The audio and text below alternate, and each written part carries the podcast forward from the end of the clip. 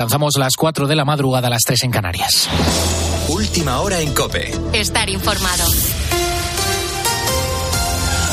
A pesar de las lluvias que ha dejado este fin de semana la borrasca Juan, la sequía va a más en Cataluña. En Cataluña, de hecho, la Generalitat se prepara para declarar la situación de emergencia con los embalses al límite del 16%.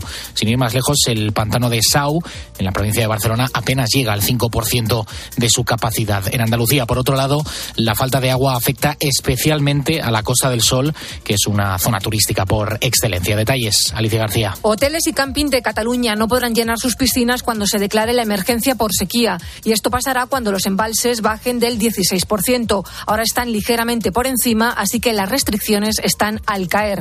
En la Costa Brava, por ejemplo, reciben cerca de 7 millones de turistas. Bárbara tiene un hotel familiar. Aún no sabe cómo va a gestionar esas restricciones ni cómo van a reaccionar los turistas. Está claro que, que afectará. Mm, ya el año pasado, en verano, las las playas no disponían de sus duchas y ya llegó a haber un poco de, de malestar, ¿no? Pero esperemos que no llegue a afectar tanto como para que visitante decida ir a otra zona turística. El estado de emergencia por sequía obligará a 200 municipios catalanes a no superar los 200 litros por habitante y día para todos los usos. Nos marchamos ahora a Oriente Próximo. La cifra de muertos en la franja de Gaza asciende a 25.000, una cifra que ha confirmado el gobierno de Hamas tras los últimos ataques de Israel sobre ese punto, sobre ese enclave. Ataques que continúan más de 100 días después del inicio del conflicto. Mientras, en suelo israelí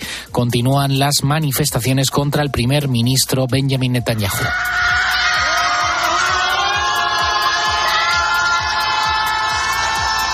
Hasta con gritos hacia Netanyahu, al que le exigen la dimisión o que convoque elecciones. De hecho, le acusan al primer ministro del Estado hebreo de no querer pactar con Hamas para liberar a los todavía 130 rehenes israelíes que aún continúan retenidos por los terroristas. Con la fuerza de ABC. Cope, estar informado. En los deportes, Dani Carvajal da una victoria muy polémica al Real Madrid en Liga en el minuto 99 de partido después de ir perdiendo dos goles a cero contra el colista, el Almería, Ana Un enfrentamiento que va a dar que de qué hablar durante unos cuantos días y no precisamente por el juego. El partido en el que el Almería comenzó adelantándose con dos tantos ha estado inmerso en polémicas por las decisiones arbitrales, tanto a pie de campo como desde el bar. Si bien algunos apuntan a que los árbitros han actuado correctamente, muchos otros, entre ellos Melero y Pubil, jugadores del equipo andaluz, han criticado con dureza el arbitraje con la sensación de que nos han robado el partido. Creo que no se ha podido hacer más desde fuera para meterles en el partido. Ya van varias este año, si no te quejas no, no te ayuda. Nunca hemos dicho nada, pero creo que le doy ya pasa todos los límites. Pero creo que el equipo ha hecho un gran partido, nos hemos puesto por delante y creo que alguien ha decidido que aquí no podíamos ganar y que el, el partido no podía acabar así y así ha sido. Unas declaraciones que, por cierto, podrían acabar en sanción para estos jugadores al hablar de robo. Pero este no ha sido el único encuentro que se ha disputado este domingo. El Barça ha ganado 2-4 al Betis, el Osasuna 3 2 al Getafe y ojo porque el Girona sigue vivo en su sueño de ganar la liga tras ganar al Sevilla por 5 goles a 1, lo que le coloca primero en la clasificación de forma provisional. Y este lunes nos queda todavía un enfrentamiento de la jornada 21, el Granada Atlético de Madrid a las 9 de la noche, partido que podrás seguir en directo en tiempo de juego y en cope.es. Gracias, Ana. Precisamente en nuestra página web en cope.es puedes consultar todas estas noticias, también todos los detalles de ese polémico partido del Real Madrid contra Almería, todos los audios los puedes volver a escuchar en cope.es. A partir de ahora cambiamos el buenas noches por el buenos días para empezar a poner las calles aquí en la cadena Cope con Carlos Moreno el Pulpo. Cope, estar informado.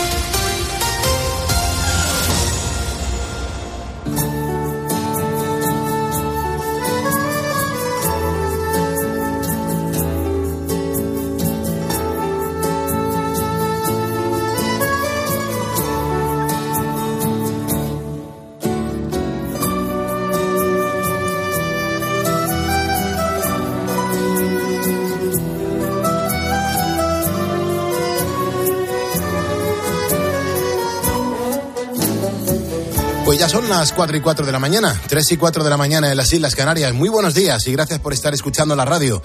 Yo soy Carlos Moreno el Pulpo. Juan Andrés Ruber, muchas gracias por actualizarnos la información. Adolfo Arjona, gracias por traernos hasta aquí, haciendo radio hasta esta hora. Hay un montón de gente que está trabajando, mucha gente que no concilia el sueño, pero también hay mucha gente que eh, escucha la radio por amor al arte, porque está tranquilo en casa, está pasando una buena madrugada y sabe que aquí en la radio y a partir de las 4 no se toca la política y nos quedamos con historias positivas, historias humanas que nos demuestran que a pesar de todo, la vida mola un montón.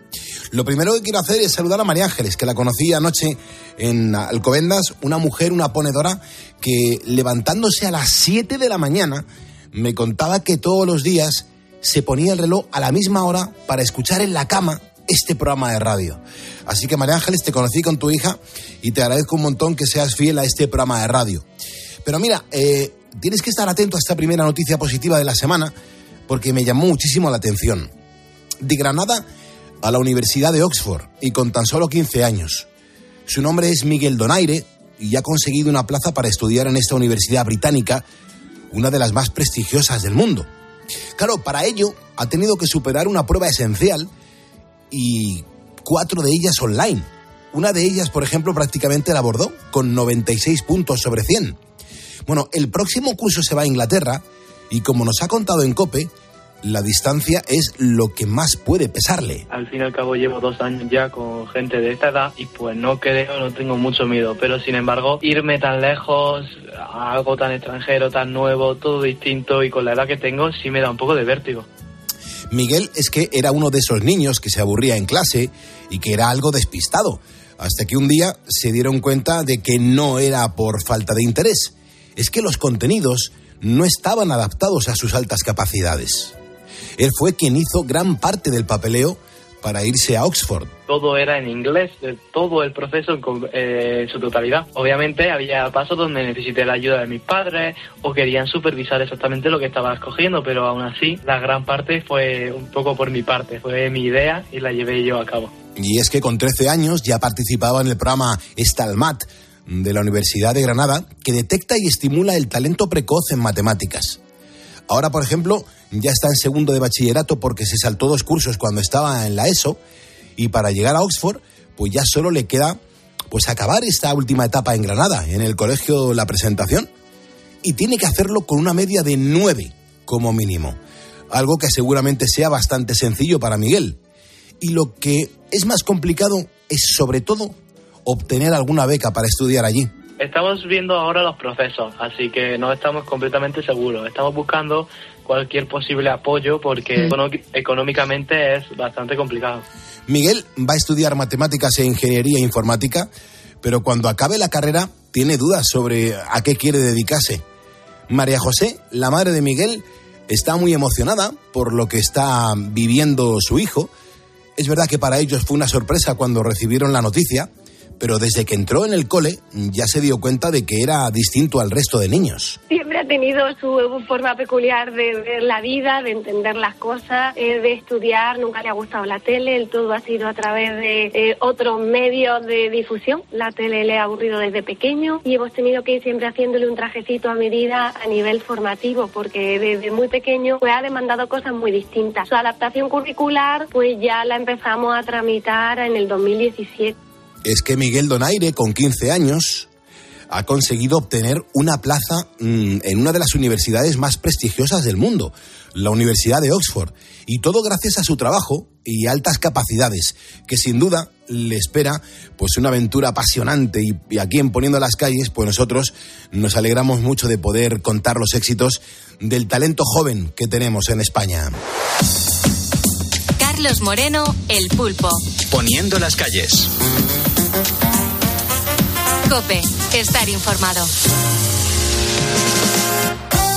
Estamos encantados, estamos eh, muy felices de hacer radio y de por fin dar los buenos días a Beatriz Calderón. Vea, ¿cómo estás? Muy buenos días, Pulpo. ¿Cómo me escuchas? Pero escucha, ¿qué, ¿qué, te ha pasado en todo este mes? Bueno, bueno, esto de verdad nunca llegué a, llegué a creer que, podría pasarme algo eh, parecido, pero bueno, todos podemos caer malos en un momento dado. Yo no sé si recuerdas, creo que era el día 22 de diciembre, que yo había venido a trabajar, era viernes, pero no pude hacer antena contigo, yo ya me encontraba muy mal. Correcto. Bueno, eh, vine a trabajar, me fui a eso de las cuatro y media, cinco de la mañana y yo el sábado, bueno, pues me levanté todavía chacosa, pero ya bastante mejor. El domingo incluso cené. ¿eh? El domingo día 24 cené con la familia y bueno, lo sobrepasamos pero el 25 no me podía mover y el 26 acabé ingresada en urgencias por una neumonía. Pulpo, ¿qué te parece? O sea que fue neumonía entonces lo que, lo, lo que tuviste. Una neumonía bilateral en los dos pulmones. Joder, vea. Todo esto un catarro. Según me vieron entrar en el, en el hospital, me dijeron que bueno, que no me preocupara, que tenía pinta de broncoespasmo, que seguramente me mandarían un tratamiento para casa y que en cinco días estaría a tope. Pero para asegurarse, me hicieron una placa. Neumonía en los dos pulmones. Y ahí tenías toda la zorrera, ¿no? Pero vamos, al final quedó la cosa al día, el primer día fue de susto porque me tuvieron que poner hasta oxígeno. Claro, claro, claro. O sea, claro. yo estuve ingresada con oxígeno, bueno, pero afortunadamente luego me dijo el médico que, que lo habían cogido a tiempo, que era una neumonía leve y que, bueno, que para casa y, y que a ver si pronto estaba recuperada y bueno, un mesecito. Bueno, mira, y tan pronto, ¿verdad? Un, un mesecito en casa. Madre mía. Bueno, y lo más importante, vea, ¿tenías ganas de venir la radio? Pues sí, sí, ¿A que sí. se echa de menos cuando Sí. uno está malito? Se echa de menos, eh, he recibido tantísimos mensajes, eh, Claro. tantos mensajes de, de gente preocupada, eh, entre otras cosas, bueno, incluso de si, me han llegado a preguntar si me habían despedido. Oye, vea, ¿ha ocurrido algo? Porque ya no te escuchamos en Poniendo las calles. Digo, no, estoy mala, pero vamos, que nada me, me vuelve a incorporar.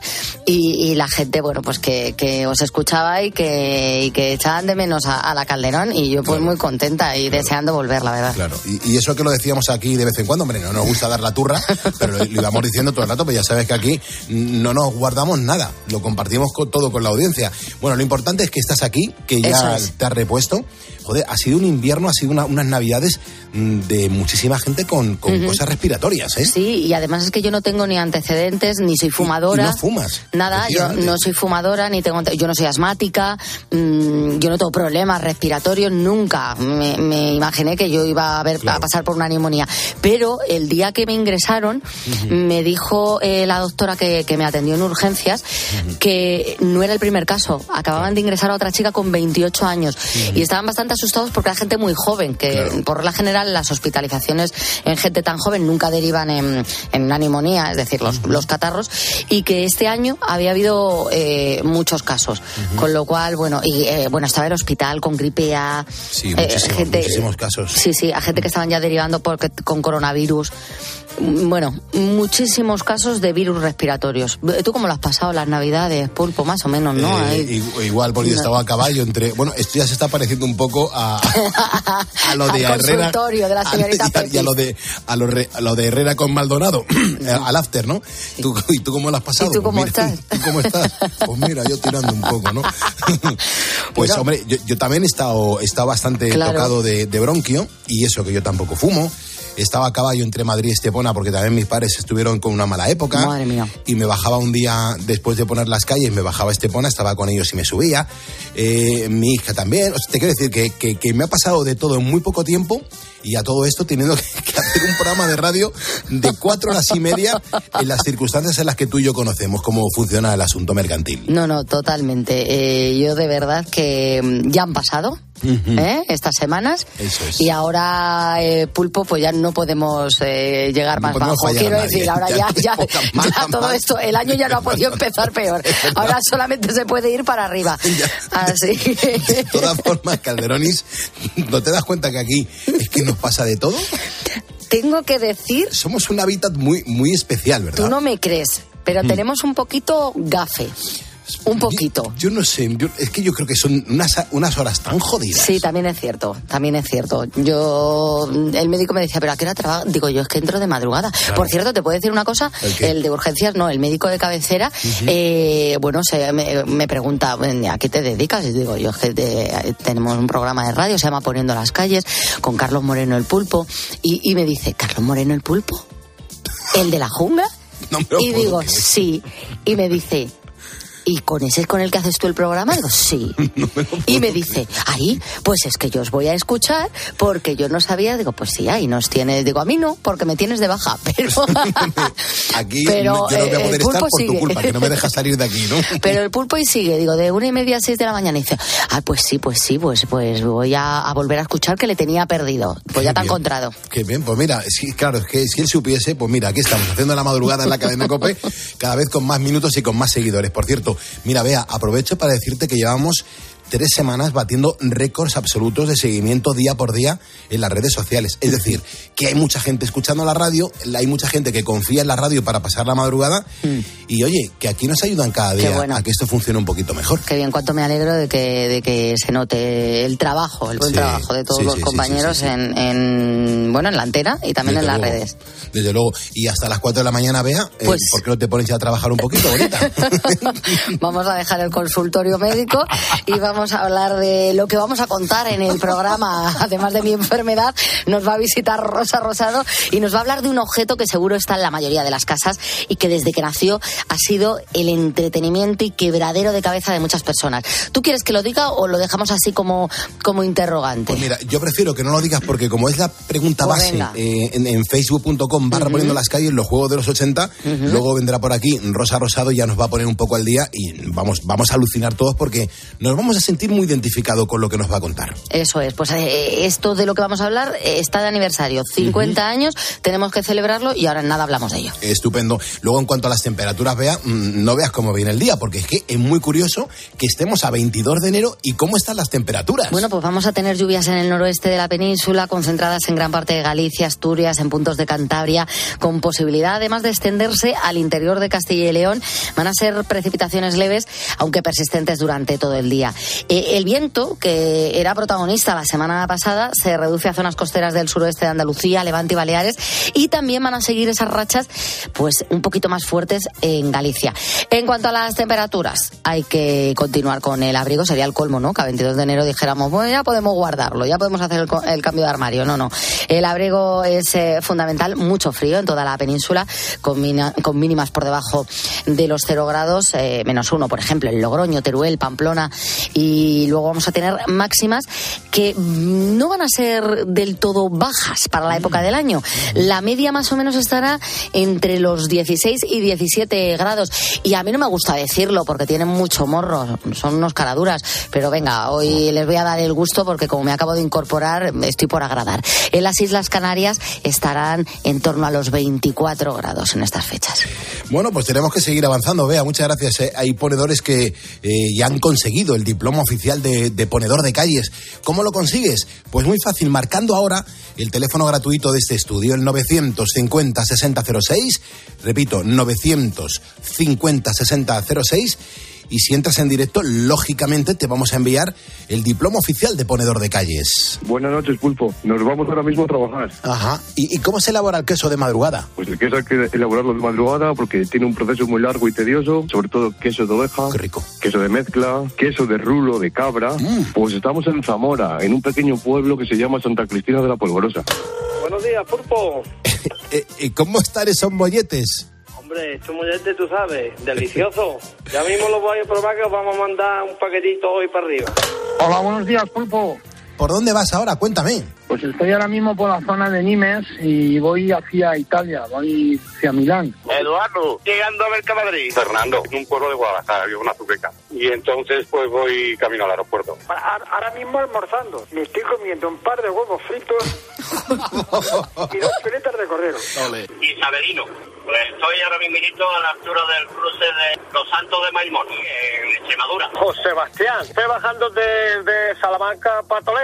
José, de Lugo, acabo de venir del hospital, soy ginecólogo. Roberto, ¿qué fue de Logroño? Cogí un camión en Cervera, en Lérida. Me llamo Marcos, estoy en Sevilla, soy vigilante de seguridad. Todavía poniendo calle. Ya demasiada, demasiada. Poniendo las calles. 950 6006 me encantaría que me llamases y me contases cuál es el motivo por el que no duermes, a qué te dedicas, cómo le estás poniendo las calles ya a este lunes 22 de enero, porque tienes que recordar que si me estás escuchando ahora es porque eres un ponedor. Y venga, que juntos vamos a por el lunes.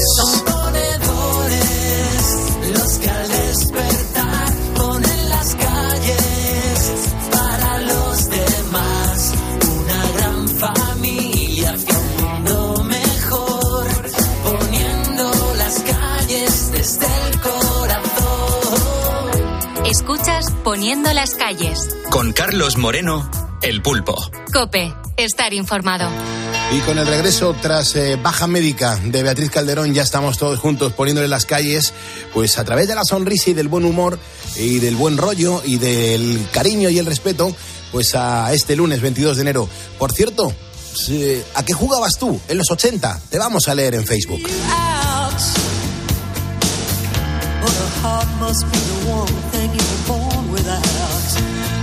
Wasting my time.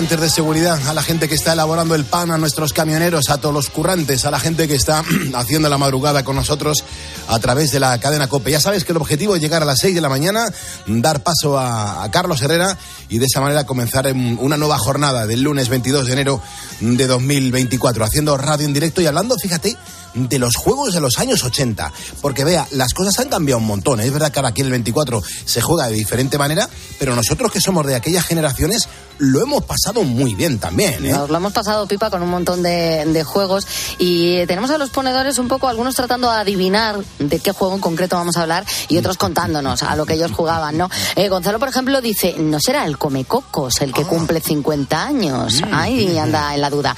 José Antonio que nos cuenta que jugaba al 7.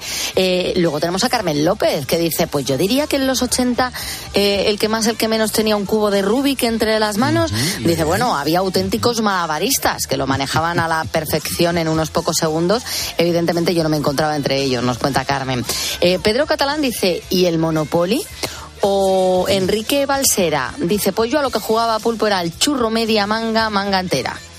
Que yo de esto me acuerdo, pero ligeramente. vale, vale. Eh, luego Mariaje, que jugaba, bueno, al elástico, a la goma, ¿no? A las cartas de las familias. ¿Tú te acuerdas de las cartas de las Perfectamente. familias que están los tiroleses? La Perfectamente. familia africana. Yo también. Perfectamente, maravilloso juego. Era preciosa, la Sí. verdad. Eh, y al bote botero, nos dice. Luego también Manuel, eh, que jugaba al parchís, al Monopoly, al Trivial. Y dice Juan Sisto que en los 80 el futbolín a muerte. Unas tardes he pasado yo con el futbolín, la verdad. Maravilloso, por favor. Los futbolistas, que uno, uno eh, ya no sabía cómo dar más veces la vuelta a- al muñeco para que girase. O sea, se creaba ya casi como una turbina. Sí, y luego no valía en algunos. Yo he llegado No, a jugar no con gente puede, tan claro. profesional que me decía, Claro. eh, no vale, ¿eh? No, no, no, vale no, no. darle vueltas. ¿Vale? No, no, eso es echar un morro que no veas. Eso es, eso es activar un resorte con una fuerza increíble, ¿verdad? Así es, así es. eh, Era como una turbina. Pero, pero, jolín, claro, ahí no, entraba- no pasaba nadie. Claro, no pasaba ni la pelota ni pasaba nada. Nada, claro, se quedaba aquello bloqueado. Bueno, vea que no paramos de crecer, que aquí están los ponedores que nos van siguiendo en tiempo real. Ya sabes que me gusta mencionarles y darles la bienvenida uno a uno. Eh, damos la bienvenida precisamente a Adrián, Adrián Picazo, que se acaba de sumar a facebook.com barra poniendo las calles, a Rosa González, a María Victoria, a Vicente Igualada, a César Raez Merchan y a Carmen Castilla Roncero. Ponedores que se acaban de sumar a las 4.24 hora menos en Canarias a nuestro Facebook. Este es el escaparate. Esto es para que te des cuenta que, que no estamos solos ni somos dos gatos, que es que mucha gente que de madrugada escucha la radio con nombre y apellido. Así que bienvenidos a este programa de radio. Tenemos que abrir el teléfono porque es gratuito, es el 950-6006 y ahí está Julio como un campeón, pues poniéndole las calles este lunes. Julio, ¿cómo estás? Buenos días. Buenos días, Polfo. Porque yo digo buenos días. calles Claro, y claro. a, a la- Habla, habla. No, no, no, no, no, Eh, que- las calles- Joder, perdona, hijo. No, venga, termina tú la frase, que vienes con mucha fuerza y me gusta. Acaba de, acaba de llegar un cliente a tomar café, mi amigo, mi amigo Cristian. Ah, muy bien. Saluda al pulpo. Dile buenas noches, pulpo. Buenas noches, pulpo. ¿Qué, se va, ¿Qué se va a tomar, Cristiana, a las 4.25 de la madrugada? Díselo, díselo, Cristian. Voy a darme una tostada y voy a acostarme que vengo a trabajar. ¿Vale? Claro. Uno que termina y Uno otro que, termina. empezamos. Claro. Eh, eh, Es que España es así a esta hora, ¿verdad? La gente se acerca a los bares. Y que, ¿Tú estás currando, Julio? Eh, ¿En concreto en dónde? En la lonja de pescadería de Almería. Fíjate, qué cosas tiene que haber por ahí, ¿eh? Pues sí, ahora empieza a, a levantarse la gente. y, eh, los pescadores están pescando, claro. Claro. ¿Y, y cuándo vienen los pescadores? ¿Cuándo les metes ahí a, a tomar el café, una copita o, o- o algo calentito? Pues cuando viene lo de, lo, lo de las reñas, vienen ahora, que están toda la noche y vienen ahora, y lo, y lo de la arrastre que salen. Ya, ya, ya. Cria- ya por la tarde. criatu- criaturitas, ¿no? Porque al- algunas veces te vendrán con mal cuerpo, con frío, desencajado y otras veces vendrán muy felices, ¿no? Pues, lo- normal, si hay vida, pues hay vida, y si no, pues mala suerte. Esto es una cosa que no es fijo. Ya. Esto es, la pesquera es así. Ya, ya, ya. Escúchame, eh, ¿conoces a todos los pescadores allí de, de la lonja? Pues si no a todos, a la gran mayoría. Aquí, eh, yo ya vengo aquí a, a- ayudándole a, ver a mi hija ahí, pero yo llevo ya muchos años aquí, llevo ya 50 años metido aquí. Uy, que me suena que le vas a pasar los trastos a tu hija, ¿no? Sí, ya se lo ha pasado, ya se le ha pasado. ¿Y, y qué tal? ¿Le, le cuesta o lo lleva en vena?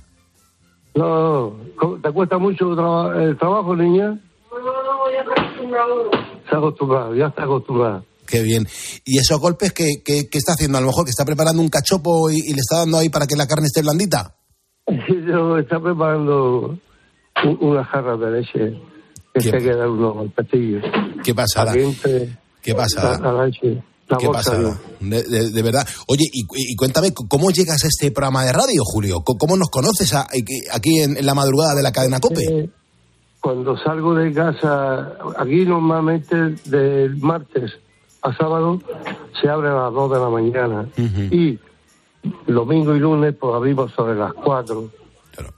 Entonces yo cuando salgo de casa para ir a recoger a mi hija para traerla, pues lo primero que hago es, a la radio y yo siempre llevo la COPE. La COPE es para mí, en casa lo mismo, en la mesita de noche, la COPE, y aquí igual. Yo siempre llevo la COPE. Qué maravilla, Y Julio. por eso, y por eso te, y por eso te conozco desde hace mucho tiempo y hace mucho tiempo tenía ganas de llamarte. Lo que pasa que no entiendo mucho el móvil y se lo dije a mi hija y ya pues, pues pude llamarte. Qué bien. Pues Julio, yo, yo estoy ahora mismo en reuniones y negociaciones para este mes de agosto estar por Almería haciendo un gran evento. Ojalá que esto salga adelante y, y de verdad, si me invitas a conocer la lonja y a, y a- y a cómo trabajas, me tomo ahí un, un cortadito contigo. Esto es el más chico que hay en la lonja, el más chiquitico que hay. ¿Sabes? Yo, pero yo te invito a, a- a lo que quieras, vaya, a lo que quieras. Aquí, no, pues no va, no, tostadas y te van a gustar. Di que sí, Yo di que no sí. tengo más que tapilla y tostadas, es que es el más pequeño. Y nos conocemos y, y me cuentas cómo trabajas y me cuentas cómo empezaste, ¿vale? Como tú quieras, me daría una gran alegría. Qué bien, qué bien, Julio. Escucha, eh, gracias por lo que haces. Eh, muchas gracias a ti por, por ayudarnos tanto a todos, porque la compañía de la radio es magnífica. Es maravillosa. Pues mira, dale un beso a tu hija, que coja fuerzas, a tu cliente que tienes ahí, que, que lo disfrute, y, y a ti, me imagino que estás notando que te estoy abrazando en este momento, ¿verdad? Sí, yo a ti, yo a ti más fuerte todavía. Muy bien, Julio. A por el lunes y siempre alegría. Encantado de conocerte. ponedores Somos ponedores, ponedores somos ponedores. Claro que somos ponedores. Un abrazo, hermano. Muchas gracias. Un abrazo, un abrazo a ti. Hasta, luego, hermano. Muchas gracias. 4.29 de la mañana, 3.29 de la mañana en Canarias. Esto es un no parar. Esto es un no parar. Y cuando digo es un no parar, es la demostración de las cosas que recibimos y es la demostración de que hay gente que duerme y gente que no duerme. Mm, Al igual que hay mucha gente que se mete en la cama y no concilia el sueño y se desespera. Y dice, pero ¿por qué no duermo? ¿Por qué no, por qué no me relajo? ¿Por qué no...? Mira, no pasa nada. Hay soluciones. Porque es que eso mismo, esa misma angustia que tienes tú, también la he vivido yo durante un montón de, de años. Años, ¿eh? Años. Hasta que de repente un día se cruza en mi camino, pues un producto natural, es un producto natural. No hay nada de química, es un producto natural. Son dos pastillas, ahora día, ahora noche. Me ha cambiado la vida. Porque cuando yo tengo un tiempo material de 4, 6, 8 horas para dormir, si yo me tomo mis pastillas ahora día, ahora noche, es que concilio el sueño de manera reparadora, es que me deja nuevo, es que me levanto con ganas de comerme el mundo. Y claro, hay gente que no concilia el sueño. Bueno, pues oye, hazme caso, porque si a mí me ha funcionado, imagínate a ti. Esta caja está compuesta por dos productos. Eh, lo que te digo, la cápsula hora día, que te aporta energía para afrontar la, jornada. Después, cuando te metes en la cama, una pastillita verde o, o blanca que se llama ahora noche o roja, con las que disfrutarás de un sueño absolutamente reparador. Bueno, si te preguntas cómo lo puedes conseguir, te aseguro que es súper sencillo. Solamente tienes que entrar en la página ahoralife.com, recuerda escribir ahora sin H y no esperes más para mejorar tu estado de ánimo, porque el día comienza cuando realmente has descansado. Y con ahora día y ahora noche lo vas a conseguir y tu día va a ser perfecto. ¿Que no puedes apuntar esto que te digo? No te preocupes, tú pones en Google lo que toma el pulpo para dormir y directamente te llevan a ello para que lo recibas en tu casa. Ahora día, ahora noche, esto se llama el kit de los ponedores. ¿Y tú qué piensas? Escríbenos en Twitter en arroba cope y en facebook.com barra cope. Expósito va más allá de la noticia. Y es la voz que te explica todo lo que pasa. Un dato que nos pone en el segundo cajón del podio dentro de la Unión Europea, sí, y no es demasiado bueno, sino seguramente lo contrario. Somos el segundo país con la mayor tasa de abandono educativo de toda Europa, solo por detrás de Rumanía. Escucha a Ángel Expósito. De lunes a viernes, desde las 7 de la tarde, en la linterna de cope. This is my Rubik's Cube. His name is Jamal. He's very colorful and has six unique sides. He's getting really old cause he's starting to peel, but that doesn't matter. I have another one. This is Fran, she's a 4x4. She's a little bit bigger, but not as big as Reptar. Sometimes they both fight, so I have to break it up, but that's not so important. Hey, look, a banana! I could solve Jamal in a matter of seconds, but I never solved Fran. She's a 4x4. I only saw one side, but that never will count. I guess I have to say, this is my me dice, me dice Rosa Rosado, dice, Pulpo, tú no hables hasta que la canción del estribillo no diga eso de, del cubo de, de, de Rubik, el, el cubo de Rubik. Esto es Pero en complicado. inglés, Ru- Rubik, te he dicho, no hables hasta que diga Rubik Cube, pero si lo ha dicho al, al quinto segundo. Ya, ya lo sé, pero, eh, pero eso no es meter a, la gente en la situación de la canción. O sea, otra vez te dices, Pulpo, qué poco me dejan las canciones que te, que te pongo. Y ahora me dices que, el- que, que, que le he dejado demasiado. Tienes razón, pero las de esta noche me da igual que no las dejes, porque son todas eh, canciones que hablan del cubo de Rubik y son muy raras. Y además, todas son... Son raperas. A ti el Sí. rap- bueno, ni, ni a ti ni a mí nos ha gustado el rap en, en- en ningún momento de nuestra vida. Yo ¿eh? entiendo, entiendo por qué todos son raperos, todos los que cantan al cubo de Rubik. Bueno, al- alguna hay que no, pero pocas. Hoy, hoy estamos hablando del cubo de Rubik aquí en Poniendo las calles con Rosa Rosado. ¿Tú, tú has llegado a, a finalizar un, un cubo de Rubik? A ¿Lo has ver, yo confieso que jamás, nunca en la vida he resuelto el cubo de Rubik y es más, me pone muy nerviosa. Pero- es que ya no lo quiero ni tocar. ¿Pero por qué? Si eso es una secuencia que, que ya está, se cumple esa secuencia. Vamos, que yo- yo- escúchame, no me mires así. ¿tú, tú qué? ¿Tú No, vas yo de no. listo aquí con el cubo de Rubik No, no, porque yo lo primero que, que te he reconocido es que yo nunca lo llegaba a completar. es más, ah, ah. yo en algún momento eh, le llegué a arrancar las pegatinas, te lo digo en serio. Pues bueno, me hagas reír que me da la tos. No, bueno, también tú eres así de friki, No, que que- cuando, que cuando se ríe le entra la tos. Hombre, que estoy todavía en fase de, re- de recuperación. De rehabilitación, ¿no? Exactamente, de con las toses. A lo que yo me refiero es que este chisme tiene eso.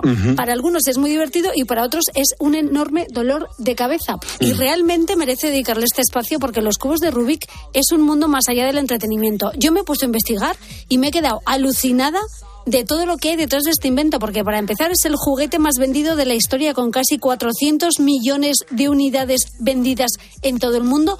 Es decir, una de cada siete personas en el mundo ha intentado resolverlo alguna vez en su vida, aunque solamente un 5,8 lo han conseguido. ¿Y, y sabemos el éxito? ¿Por qué hay tanto éxito? ¿Por qué tuvo tanto éxito desde el primer momento? Pues fíjate, yo creo que es tan famoso porque por su aparente simpleza y su enorme complejidad, porque es algo tan sencillo como un cubo con caras de colores que pueden rotar ¿eh? y que tiene más de 43 trillones de combinaciones posibles. Qué locura, por favor, ¿Cómo qué locura. hacerlo yo? Yo es que eso no lo puedo hacer. A mí No. tanto número no me cabe en la cabeza. No, hombre, a, a mí tampoco, y yo me imagino que a muchos de los ponedores que nos están escuchando ahora mm, serán capaces de, bueno, de, de cubrir ese cubo de Rubik, y habrá gente que no. ¿Qué- ¿Cómo, cómo se inventó y, y sobre todo quién lo creó? ¿Esto de dónde viene? Pues fíjate, hasta su propio creador tardó cerca de un mes en resolver el propio puzzle que él había creado. Esto surge, eh, en principio, este señor Erno Rubik, de ahí el nombre del cubo, aunque al principio se llamó cubo mágico, pero bueno, luego se cambió a Rubik. Este señor era profesor. Hablamos de 1974, claro, una época sin ordenadores, sin internet, y el profe quería encontrar una forma de hacer entender visualmente a sus alumnos los movimientos tridimensionales. Ah, amigo mío. Entonces un buen día se le ocurrió juntar varios bloques de madera, unirlos con gomas elásticas para que los chavales vieran que se podían mover las partes de forma independiente sin destruir el pilar central. Pero claro, cuando empezó a mover estos bloques de madera se dio cuenta pues que había inventado un rompecabezas. Pues te digo una cosa, Rosado. Eh, Mm, eh, Yo eh. creo que ni el propio inventor mm, llegó a, conocer cómo se resolvía todo esto. Pues mira, cuando él crea esta especie de cubo de madera con bloques independientes, e intenta volverlo a, fu- a- a su forma original, ve que eso es un rompecabezas, lo intenta resolver haciendo movimientos como hago yo, aleatorios, sin ton ni son. Y ve que eso es imposible. con rabia, y con- y con Efectivamente, rabia. Efectivamente, te da rabia. Entonces dice, madre mía, esto es imposible. Pero no, le costó casi un mes encontrar la solución. Esto fue en 1974. Un año después lo patentó y una década después se convirtió en un récord de ventas. En solamente un año se vendieron más de 100 millones de unidades y hoy ronda, como te digo, los 400 millones, lo que lo convierte en el juguete más vendido de la historia. Y aquí empieza un mundo que me fascina, porque hay tanta fiebre Sí. y hay tanto fan de este juguete rompecabezas que se ha convertido en una especie de deporte, o al menos eso es lo que se está intentando conseguir en este momento desde la Asociación Mundial de Speedcubit. Y te voy a explicar yo, bueno, yo no, porque tú te preguntas, ¿qué es, el. ¿qué es el speedcubing? Efectivamente, yo se lo he preguntado a Omar Gallego de la Asociación Madrileña de Speedcubing. El speedcubing es una disciplina que consiste en resolver el cubo de Rubik y sus variantes en el menor tiempo posible. Todo esto está regulado por la World Cube Association, que es la Asociación Mundial del Cubo, y es la que regula cómo deben de hacerse las competiciones para que sean oficiales. Y el fin de la asociación mundial, pues es eso, que se promuevan todo- todos los campeonatos y todas las actividades relacionadas con el cubo por todo el mundo. Concretamente nosotros desde la Asociación Madrileña de Speedcubing tenemos exactamente el mismo objetivo y para ello pues hacemos diferentes actividades como pueden ser exhibiciones, talleres y principalmente competiciones. Ahí lo tienes. Pues venga, vamos a dar un poquito al rap del cubo, del cubo de Rubik. Claro, como tiene que ser. Bueno, el speedcubing es la categoría más común dentro de este mundo competitivo. Es resolver el cubo en el menor tiempo posible a través de combinaciones algorítmicas y tiene tantos admiradores que constantemente están creando nuevos retos, nuevas modalidades, hasta el punto de organizar un montón de eventos y de torneos oficiales. El primero se organizó en los 80, en el 81, y lo organizó el libro Guinness de los récords mundiales. Y un tal Yuri Freud se alzó con la victoria con una marca de 38 segundos, que es mucho tiempo si lo comparamos con el actual eh, campeón, que es un chino, que lo hizo en 3,47 segundos. ¿Te lo puedes creer? Me lo puedo creer En perfectamente. 3,7 segundos no te da tiempo a armar un cubo de Rubik ni a darle tres vueltas. Bueno, el caso es que para una competición, para que sea oficial, tiene que haber un delegado de la Asociación Mundial del Cubo de Rubik, que es que, quien verifica que se está llevando a ta- a todo a, a cabo según el reglamento oficial. Y ahora vamos a ver cómo se desarrollan las competiciones. Dentro de las competiciones eh, se participan en 17 modalidades diferentes, que son pues desde cubos más pequeños como el 2x2 hasta otros más grandes como el 7x7, pasando por puzzles de diferentes formas, como puede ser un dodecaedro, eh, una pirámide, etcétera. Luego también hay otras modalidades que se basan en el cubo de Rubik normal, que es eh, hacerlo con una mano, con los ojos vendados, E incluso también hay una que consiste en intentar de una solución sacar el número mínimo de movimientos. En las competiciones suele haber varias rondas y en cada una de las rondas se hacen cinco intentos, eh, ya sea del cubo normal como de sus variantes, y de esos cinco intentos se quita el mejor y el peor y se hace una media con los tres tiempos intermedios. Tú fíjate de lo que estamos hablando. Es que no- parece sencillo todo esto, pero no lo es, ¿eh? Es sencillo, pero que sencillo, pero que sencillo. Luego el cubo de Rubik comenzó siendo un dado de seis caras Sí. y hoy en día se, se ha desarrollado tanto y hay tantas versiones con diferentes formas, con diferentes números de caras, con niveles de dificultad, como nos cuenta Mar. Variantes del cubo de Rubik existen miles y cada vez hay gente que inventa muchas más. Eh, no obstante, en las competiciones solamente tenemos algunas de ellas, porque sería imposible competir con todas. Las más conocidas pues son el tetraedro, el dodecaedro, luego tenemos por ejemplo el Square One, que es un cubo que pierde forma cúbica y se deforma. Eh, luego también tenemos el clock, que básicamente es un puzzle que consiste en poner todos los relojes, tanto de una cara como de la otra, apuntando hacia las 12. Pasaba por el mercado, entonces lo vi. Era un cubo de colores lo que estaba ante mí. Qué pena que no sea televisión esto, para que vea la gente cómo ponemos las manos. ¿Cómo rapeamos, ¿Eh? Mira, el modelo estándar, para que te hagas una idea, es 3x3x3. Sí, claro. Pues, pues existe la del 17x17x17. Qué salvajada. Es decir, que son miles de piezas. Y luego Qué está salvajada. el que tiene forma de pirámide, que es el tetraedro, y lo tienes que resolver en 11 giros. Luego tienes el dodecaedro, que es uno de los más complicados, que tiene 12 caras con 12 colores diferentes. ¿Estamos locos? Estamos muy mal, ¿eh? Estamos muy mal. Y luego también han salido al mercado modelos con las esquinas más o menos redondeadas, con imanes para facilitar los giros. Es decir, que luego para las competiciones cada uno intenta tener el mejor cubo del mercado. Yo llego, a- ¿tú, ¿Tú te acuerdas de los VIPs? No, no te acuerdas tú de los eh, comercios VIPs. Sí, Hombre, Sí, los conoces, ¿te acuerdas? de? comercio, Sí, eh, no comercios, es el de- hamburguesas. eh, Pues sigue estando, ¿no? Claro, pero antes vendían cosas. Ah, sí, vendían, cosas. Y, por ejemplo, vendían mm, cubos de Rubik de, de formato mm, piramidal. Sí, sí, sí, claro. Este, este se llama, ¿cómo se llama este? Pyramins. Pyramins. Por- es que te digo una cosa, eh, se inventaban cosas al margen de lo que había hecho este buen hombre que no era capaz de hacer su propio No, no, no, cubo no, de no, Rubik. Es que hoy en día la gente se ha vuelto loca. Entonces, ¿qué se necesita para ser los mejores del mundo? Porque esto hay que echarle muchas horas y no todo el mundo se lo puede permitir. Para ser de los mejores del mundo se necesita muchísima práctica y esfuerzo, puesto que hay un montón de algoritmos que son secuencias de movimientos que hacen una función concreta en el cubo, es decir, que mueven ciertas piezas sin cargarse, digamos, el resto. Entonces, cuantos más algoritmos conozca la persona y más rápido sea capaz de ejecutarlos, pues obviamente más bajos van a ser sus tiempos. Por lo tanto, realmente aquí no existe ningún truco, nada más que estudiarse los algoritmos, practicarlos y mm, ser muy constante para llegar a bajar bastante los tiempos y tener pues resultados competitivos. No obstante, lo bonito que tiene esta modalidad, esta disciplina del speedcubing, es que nosotros vamos con el objetivo de superarnos a nosotros mismos y superar nuestros tiempos. Y eso es lo que nos hace seguir adelante.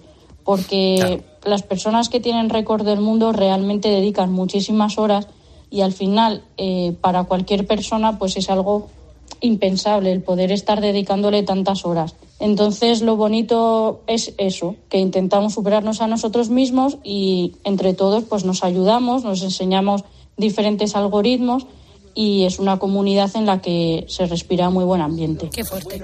Te ha quedado claro, ¿no? Cuestión de memoria. Bueno, memoria. Y tu memoria últimamente está regular. Yo fatal. Y ya la, la fuerza de voluntad no te digo dónde la tengo. Y aparte yo no, el, el afán de superación lo tengo también Ya, un poco a mí como que te la... Ya, ya, no, mi mal. Yo creo que estoy mayor para Yo- esto. ¿eh? No es que esté mayor, es que son cosas que, que, que se escapó el momento y si no lo memorizas, porque son, son, son giros. Y es verdad, Rosa, yo sí recuerdo que había gente que ya sin mirar, creando esos giros sí, y que sí, pensando, que sí, lo que hacía sí. perfectamente. Y me- con una mano. y me daba mucha, me daba mucha rabia. me daba mucha rabia. Pulpo, que no, que no somos listos, chicos, ¿qué le vamos a hacer? A ver, lo bueno es que, eh, a ver, todavía estamos a tiempo porque esto nunca se pasa de moda, Ah. pasan los años y sigue estando en la casa de cualquier persona y eso es parte de su éxito, como nos cuenta Mar. Una de las cosas que creo que hace popular al cubo de Rubik es que desde que se creó es un puzzle que todo el mundo ha tenido en sus casas y ha intentado resolver alguna vez, aunque realmente muy pocas personas lo, ha- lo han conseguido, puesto que realmente supone un reto mental muy interesante. Eh, otra de las cosas que yo creo que lo hace popular es que es muy vistoso. O sea, tú ves a una persona resolverlo muy rápidamente a cualquier speedcuber que se considere más o menos rápido o incluso que no, y te gusta ver cómo está moviendo, cómo está resolviendo. Y creo que en ese sentido es un poco como la magia, que tiene un cierto atractivo que te hace querer verlo y en nuestro caso que lo hacemos, que te hace que estés todo el rato intentando resolverlo y cada vez más rápido y teniendo un cubo en la mano y eso es lo que yo creo que le da popularidad al cubo de Rubik. Pues sí, eso es lo que engancha a los que compiten como Mar Gallego, que también es, speed, es. Pero si hay un nombre eh, famoso no solamente en España, sino en toda Europa, porque es un referente en este rompecabezas, es Berta García. Ella es, digamos, la gran ídolo de todos los fans del cubo de Rubik. Porque para que os hagáis una idea, Berta ha conseguido seis récords europeos en categoría de a ciegas, eh, pulpo, a ciegas, más de 30 récords nacionales, 12 veces campeona de España entre, en tres categorías diferentes y muchos la conocimos eh, tras su participación en Got Talent con apenas 17 años y nos dejó a todos perplejos por su asombrosa técnica para completar a contrarreloj un cubo de Rubik y como decimos, como decimos a ciegas. Le bastan 8 segundos para memorizarlo. Se tapa los ojos Qué locura. y su talento hace magia en tiempo récord. Vamos a conocerlo un poquito mejor. Venga. Pues yo al principio estaba aficionada a los speed stacks. No son muy conocidos, pero son unos vasitos que se van apilando para hacer torres. Viendo vídeos de esto en YouTube, que en aquel momento tenía 7 años, vi un vídeo de un cubo y me pareció súper bonito, me llamó mucho la atención porque tenía muchos colores y a mí me encantaban los colores. Pedí que me compraran uno y desde entonces que se puede decir que empezó todo, aunque realmente para mí era solo un juego, lo sabía resolver, pero no necesitaba ir rápido ni veía el cubo como más allá que una simple diversión. Y a partir de los 13 años, que es cuando empecé a competir y ya en ese momento sabía resolverlo sin mirar, pues todo cambió, porque ya pasó a ser una forma de vida. Y el afán por la autosuperación me llevó a conseguir grandes logros dentro del mundillo. Qué bueno. Qué bien, qué interesante. Ese afán por la autosuperación es por lo que mucha gente se engancha al cubo de Rubik. ¿Qué cualidades tiene que tener una persona para destacar en este deporte? Creo que para destacar en este deporte hay cualidades cognitivas y también más psicológicas. Y creo que las cognitivas no son tan importantes por el simple hecho de que son aptitudes que se van adquiriendo a medida que juegas. Es decir, con la práctica vas desarrollando agilidad mental, mejor psicomotricidad, agilidad con las manos también, pero no hace falta tener esas cualidades desde cero para empezar a jugar. Considero que más allá de las capacidades cognitivas, lo más importante y lo esencial para poder destacar en este deporte es la actitud y el esfuerzo y el valor del sacrificio y ese afán de autosuperación que también he comentado al principio. Bueno, Berta ha escrito un libro titulado Manual de Cubo de Rubik, en el que aborda la parte matemática del cubo, pero también dedica unas páginas a la parte lúdica de estabilidad, incluso un tutorial para aprenderlo a hacer.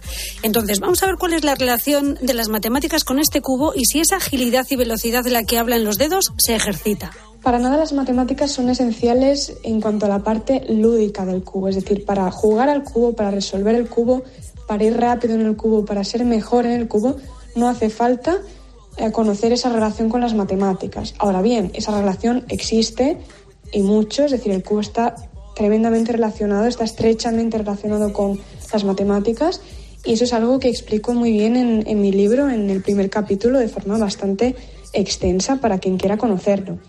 Pero como digo, para aprender a jugar, para divertirse, no hace falta conocer esas matemáticas, aunque siempre es bonito saber pues lo que hay detrás. Para ganar velocidad y agilidad en los dedos no hace falta nada más que práctica. Es decir, yo creo que es la parte más fácil del cubo, la que requiere menos esfuerzo, que se adquiere en base a mover el cubo durante horas, durante meses, incluso durante años, pero que muy rápido se puede conseguir. Sin embargo, fíjate, Pulpo, que mover el cubo a esa velocidad es la parte, yo creo, más espectacular de cara al público. Yo alucino la Hombre, velocidad claro. a la que mueven el cubo. A a mí no me cuadra nada. Y además, yo recuerdo cuando iba a recoger a mi hija al, al colegio, mi hija tendría por aquel entonces tres años o cuatro años, y había compañeros de colegio que ya manejaban muy bien el cubo de Rubik. Sí, sí, sí, sí, sí, gente que tiene esa habilidad. Desde luego, hablamos de gente además que está muy enganchada al cubo y que busca constantemente desafíos adicionales. En el caso de Berta, es resolver el cubo con los ojos vendados, pero ¿eso cómo puede ser? Con 12 años me dio por intentar resolver el cubo con los ojos vendados y eso es lo que a mí me cambió realmente la perspectiva del cubo, porque fue el gran paso que me hizo ver que el cubo era tan importante para mí. O sea, admiraba todas las categorías, pero esa era como muy especial. Era como un truco de magia, algo que no entendía cómo se podía hacer y me propuse pues poder hacerlo yo también. Y para memorizar el cubo, la técnica que uso, bueno, uso distintas técnicas de memoria. Para resolver múltiples cubos a ciegas utilizo mucha mnemotecnia. Es decir, cada pegatina representa una letra, con las letras formo palabras y con las palabras formo imágenes. A partir de ahí me montó mis historias para poder memorizar pues esa información que a priori parece muy abstracta porque son solo colores, pero yo lo que hago es codificarla y poder memorizar cosas mucho menos abstractas y más fáciles para la mente. Y para un solo cubo que es una memoria muy explosiva porque en pocos segundos lo memorizo, lo único que hago es formar letras y frases sin sentido, que duran muy pocos segundos en la mente, pero son lo suficientes como para poder después resolver el cubo sin mirar y a partir de ahí ya se me olvida todo. Lo que te he dicho, Rosa, lo- es lo mismo que te he dicho yo. El tema de las pegatinas, que es lo que a mí me funcionaba. Claro, que, que las despegas y las pegas Correcto, así como lo hacía yo. Exactamente, magia. La magia del pulpo es la, efectivamente la misma magia que hace Berta con, con el cubo de Rubik. Yo, por más que me lo explique, no lo entiendo. Y claro, le pregunto que si tiene que haber algún truco para resolver esto. No hay ningún truco para resolver el cubo, sino que existen métodos que consisten en resolver el cubo de manera mecánica siguiendo una serie de pasos y una serie de algoritmos. Existen más principiantes, más avanzados, el más común y el que suele usar la mayoría de gente en competición es el método Friedrich. El método Friedrich a la vez tiene submétodos, es decir, la manera más principiante del método Friedrich y luego la manera ya más avanzada. En mi caso no uso ninguno de esos métodos porque en resolución a ciegas el tema va muy aparte. Entonces hay métodos para resolverlo a ciegas que son un poquito más complicados y el que uso es el método de freestyle o conmutadores. Este método consiste en aprenderse unos 900 algoritmos y digamos que descomponer cada permutación del cubo en pequeños subcasos. Es un poco complicado de explicar, pero tiene mucho sentido. Hombre, es complejo de explicar y también es complejo de que dos personas como Rosa Rosado y yo seamos capaces de entenderlo. Yo, mira, estaba pensando que me tengo que aprender 900 algoritmos y me tienen que ingresar. Por favor, si es que yo no me sé la clave del ordenador y, y la del móvil porque ahora se ha cambiado. Lo que, pues eso, lo que está claro es que lo de Berta es algo mm, fuera de serie. La última vez que la vi en acción fue en el hormiguero, donde demostró hasta qué punto domina la técnica, porque fue capaz de resolver un cubo de Rubik en menos de un minuto, a ciegas y bajo el agua, es decir, en apnea. Ahí va, me avisan que solo tienes un minuto para ver el cubo debajo del agua, memorizarlo debajo del agua y hacerlo de espaldas debajo del agua. ¿Te parece? Bien. Vale, pues vamos fuera. Bien, como si nada. La pobre. Hombre, mira, y los nervios de la tele. Sí, sí, sí. Más lo visualiza, luego se tapa los ojos. Es tremendo. sobrado 20 segundos. Oye, que a lo mejor algún ponedor ahora mismo nos está escuchando diciendo, pero ¿de qué estáis hablando Rosado y Pulpo? Si yo sé hacer el cubo de Rubik, que nos mande un vídeo. Enhorabuena. Sí, sí, mira, que nos manden. En- enhorabuena, o sea que... Enhorabuena por, para él, ¿no? por- Para él. Enhorabuena para él, claro. A mí es que me parece de, de, superhe- de superhéroes, sinceramente. Yo creo que mm, seremos muy pocos los ponedores que hasta ahora somos capaces de, de hacer un cubo Rubik. ¿Tú, qué- ¿Tú crees poco? Hombre, claro, muy pocos, muy- pero poquísimos. Bueno, pues eh, eh, nos tiene que enseñar Berta. La verdad es que es un lujo escucharla. A pesar de este currículum de infarto, desde septiembre del año pasado, Berta se ha retirado para centrarse en sus estudios de matemáticas. De momento no tiene pensado volver, así que le deseamos muchísimos triunfos también en este nuevo camino.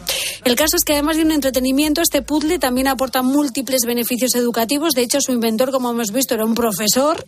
Y no hace falta ir demasiado lejos para encontrar el ejemplo del cubo de Rubik en educación. En Toledo hay un profe de primaria en el colegio Alberto Sánchez, ¿Mm? se llama Julen Correas, que enseña a sus alumnos retención y memoria con el cubo de Rubik, porque tiene muchísimos beneficios. Mis alumnos y alumnas a través del cubo de Rubik no solo mejoran cuestiones académicas, especialmente en el área de matemáticas, conociendo el espacio, la geometría, eh, a través del cubo de Rubik es algo muy tangible que se puede tocar, se puede mover, no solo eh, mejoras eh, la cuestión académica, sino también a nivel personal, social y psicomotriz, mejora la memoria, el que sabe un poquito más enseña al que sabe un poquito menos y hay una comunión entre ellos que hace que, que avance y bueno, por eso yo creo que es fundamental implementar y, e introducir el, el cubo de Rubik en, en educación en nuestras clases en nuestros talleres eh, de recreo, etcétera. Agradezco la oportunidad que me habéis dado para dar a conocer mi experiencia educativa con el cubo de Rubik y animo a mis compañeros y compañeras de, otros centros que introduzcan el, implementen el cubo de Rubik en sus clases, que seguramente lo agradezcan y vean multitud de posibilidades. Fíjate qué gran profe, que además me contaba que él le gusta mucho innovar y hace gincanas, juegos de mesa, juegos de rol, escape rooms y que todo eso pues motiva mucho a los alumnos y que aprenden, porque por ejemplo el cubo de Rubik, como nos decía Julen, mejora la memoria, la retención, te da habilidad matemática, fomenta el esfuerzo, promueve la capacidad de superación, la paciencia, perseverancia. Todo eso que tú y yo mm, Carecemos Es- eh, pues de todo eso de carecemos. Pues mira. Rosa, pues para todo eso de la memoria y ejercitar un poco los recuerdos, yo recuerdo que Manolo, mi profesor de, de física y química, en, estaba yo en tercero de BUP, eh, trabajaba mucho el que ejercitásemos la memoria y fue la tabla de elementos químicos con la que todos los días nos, nos aprendíamos una columna. Y a día de hoy, estamos en el 2024, yo creo que soy capaz, No. me mires así, yo creo que soy capaz, en No, serio, No digas nada que no puedas cumplir. de leerte al menos mm, las tres primeras columnas. De leerme, no, de O sea, de, leer- de decirte sin, sin leer nada. Venga. Hidrógeno, sodio, potasio, rubidio, cesio, francio, berilio, magnesio, calcio, estroncio, bario, radio, escandrio, itrio, lantano, actinio, titanio, circonio, afnio, vanadio, niobio, tántalo, cromo, molibdeno, golframio, Parece que me estás hablando en gringo. kit, cadmio, mercurio. Cambio, cambio corto. Y ahí empiezo a, a- a perder Conmigo lo alguno. tienes fácil porque no sé si me estás mintiendo o no. Es decir, no tengo ni idea. No, pero tú no, ¿no te acuerdas de ese momento de la... No, yo bueno, lo olvidé, yo quise pasar a letras Ya. directamente y decir, olvido los números de mi vida. Es que yo, hay- hay- eso, y las collejas que me dieron en su momento, no, Ayudó. no- no se me olvidan en ningún momento. Lo que pasa es que fíjate que yo era de letras puras y resulta que el cubo de Rubik también funciona en, en- en filosofía. Ah, claro. En filosofía también se aplica, como nos cuenta nuestra querida filósofa Josefa Ros Velasco. ¿Vosotros sabíais que algunos profesores de filosofía utilizan el cubo de Rubik en sus clases para aclarar conceptos muy complejos a sus alumnos? El ejemplo que más me gusta es el de usar el cubo de Rubik para enseñar que la realidad se nos presenta como algo desordenado, como una sucesión de fenómenos caóticos, aleatorios, como son los cuadros de este rompecabezas cuando está sin resolver, que el ser humano necesita ordenar, lo que representaría el cubo una vez que ya está resuelto. A partir de ahí, sin embargo, se puede dar lugar al debate acerca de si la única visión correcta de la realidad es una, la del cubo resuelto, ordenado. El cubo de Rubik tiene 43 quintillones de combinaciones posibles. ¿Realmente es necesario que todos compartamos una visión similar de la realidad? ¿Una misma percepción de un único orden posible? ¿O esas distintas combinaciones alternativas también pueden tener cabida en nuestro espectro? ¿Es el cubo de Rubik sin resolver una metáfora de la sociedad plural en la que vivimos? Todas estas preguntas y muchas más pueden surgir de un ejercicio en el aula de filosofía con el cubo de Rubik. Ahí os dejo pensando. Lo que nos faltaba pensar más. Para eso sirve la filosofía, para hacernos pensar. Yo, fíjate, con todo lo que estamos contando, ah, eh, ¿no te están dando ganas de coger un cubo de Rubik y a ver si... ¿Sí? ¿Sí? ¿No? ¿Sí? ¿A ti? No, ¿No? pregunto yo. Digo yo, ¿Sí? yo, me están dando como ganas. Y luego, fíjate, he encontrado una canción, te vas a volver todo loco con esto que te voy a ¿Por qué? poner. ¿Qué canción es? Te voy a poner una canción que en cuatro pasos nos enseña a, a- a- a crear el, el cubo. A ver. Voy a darle uno, dos, tres, para abajo. Uno, dos, tres, para abajo. Uno, dos, tres, para abajo. Uno, para abajo. Dos, para abajo. Bueno, Rosa, te lo tienes que aprender. eh. Aplícalo luego con el cubo de Rubik en la mano. Lo que no sé es dónde tiene que estar la mezcla original para que siguiendo estos pasos de para abajo yo lo consiga armar. Va a ser complicado. bueno, en cualquier caso hay muchos Ay. tutoriales donde te enseñan, dicen que la práctica hace al maestro, así que seguiremos intentándolo o no. Qué bueno, Rosado. Nos encanta que nos recuerdes estas cositas de hace un montón de tiempo. Pues sí, y además existe mucha mucha retaila de música para cubear, que es como se llama esto. Vamos a Vamos a cubear. pues venga, ratito, en la Plaza de los Cubos. Perfecto. Rosa Rosado en Poniendo las calles. Rosita, pulpo, adiós, un besito. ponedores. Seguimos levantando y acostando España. Gracias por estar en la radio.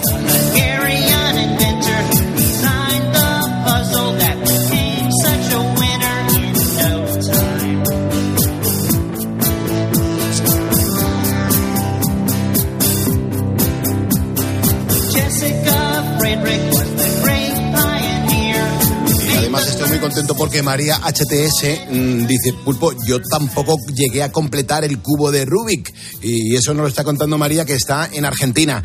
Dice, Pulpo, mi hermano sí, sí que lo llegó a completar. Eh, Loli Rueda dice, buenas noches, ponedores desde Carmona, Sevilla. Estoy en la cama escuchando la radio con el pulpo. Pues Loli Rueda, es una gozada escuchar la radio en la cama, sobre todo cuando no tienes así mucha prisa por levantarte. Gracias por encender la radio y por estar con nosotros poniendo las calles. Mira, desde las 4 de la mañana estamos los lunes poniendo las calles contigo. Ya mañana será a partir de la una y media, en cuanto finalice el partidazo con Juanma Castaño.